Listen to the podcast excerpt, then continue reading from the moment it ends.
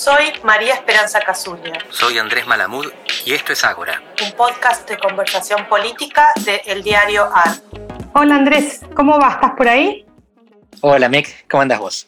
Muy bien, muy bien. Y te quería dejar la invitación esta, esta semana de que cambiemos un poquito el foco y hablemos un poco de política europea, que sé que es otro tema que a vos te interesa especialmente.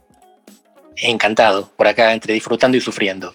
El primer tema que creo que tal vez podríamos tomar es qué pasó y qué está pasando y qué va a pasar en Alemania, en donde se cierra un ciclo histórico, ¿no? Donde Angela, Angela Merkel deja de ser primer ministro de Alemania. O tal vez es presidente, ahora me agarró una duda. Canciller. Canciller, exactamente. Pero es el equivalente a primera ministra.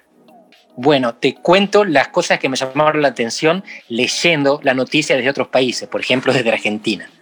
Había alguien que decía, tan buena lideresa no habrá sido si después de 16 años no pudo imponer a su sucesor. Y me llamó la atención porque ese no era un tema de debate en Alemania, la imposición del sucesor.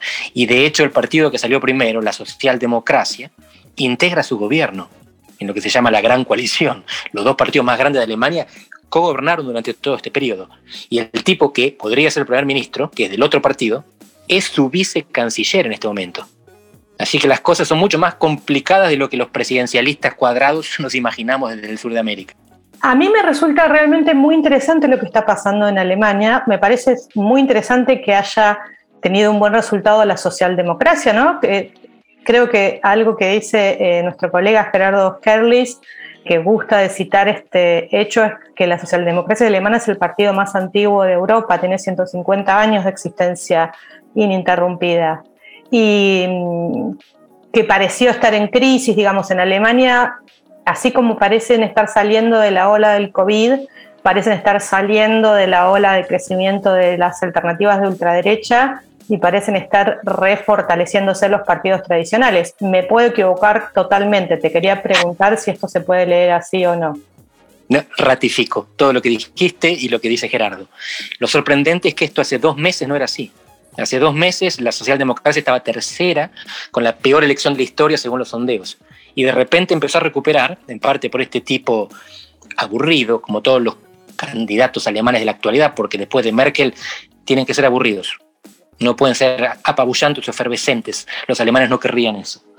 Y en dos meses pasó de tercera a primera. Igual ganó con un punto de ventaja. Y acá viene la segunda parte, que es muy interesante.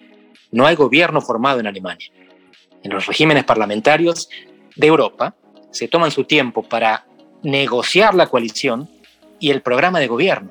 Los tipos tienen cuatro opciones de acuerdos entre diferentes partidos políticos, de esas cuatro, tres incluyen a la socialdemocracia, pero no se van a repartir los ministerios, nada más. Van a firmar un documento con muchas páginas donde van a decir cuál va a ser la política de gobierno por los próximos cuatro años. Inimaginable para nosotros.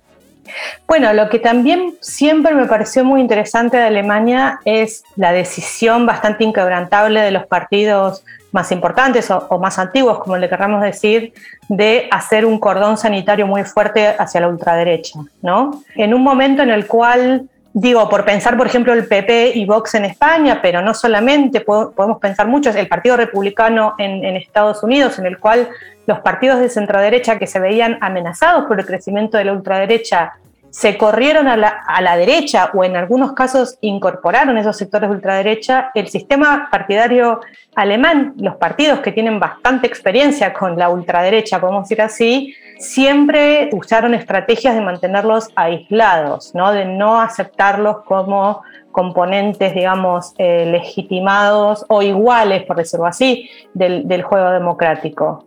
Así es, y vos lo dijiste, la causa es Hitler tienen experiencia con lo que pasó y por lo tanto no se permiten algunos lujos que en otras democracias que no tuvieron tanta consecuencia mortal de ultraderecha, todavía se permiten.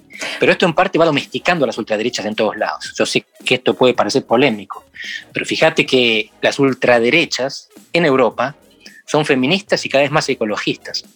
Y están conducidas muchas veces por gays de un sexo del otro.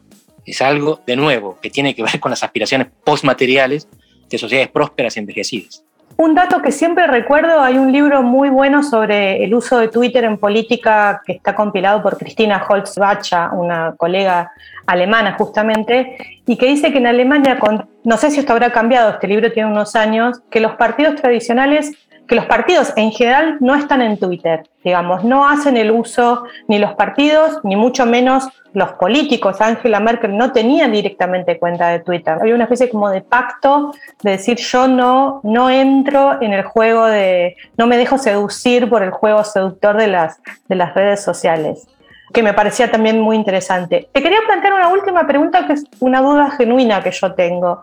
Hay ah, quienes lamentaban que no estuviera más Merkel diciendo, bueno, se pierde la última gran líder europea. ¿Esto es así? ¿Ella es vista como una lideresa de Europa o es vista como una lideresa alemana? Digo, los habitantes de Grecia, de Italia, de mm.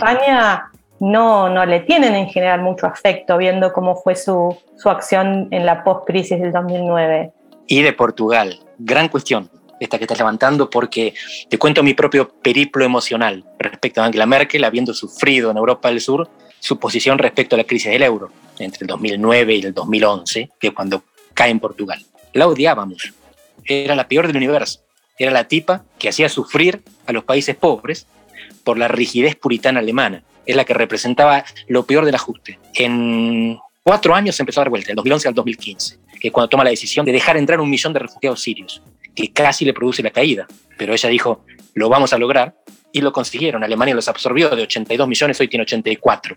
Y no son alemanes los que se están reproduciendo, son inmigrantes los que están entrando. Y después ganó ella, porque el euro lo salvaron ella y Mario Draghi, el presidente del Banco Central Europeo, cuando prometió hacer todo lo necesario para que el euro no quebrara, o sea, emitir y comprar bonos. Y eso fue lo que hizo.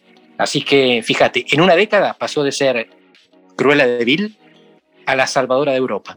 Y creo que los dos juicios eran correctos, ella aprendió en el camino.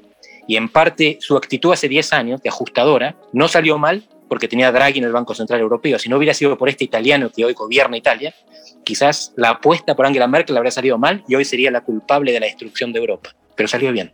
Bueno, Sirvámonos una más tarde, o vos ya, está, ya, ya, estás casi tal vez en horario, una cerveza o un Kirsch, no sé, una bebida alemana y brindemos entonces a la memoria de los 16 años de gobierno de, de Angela Merkel.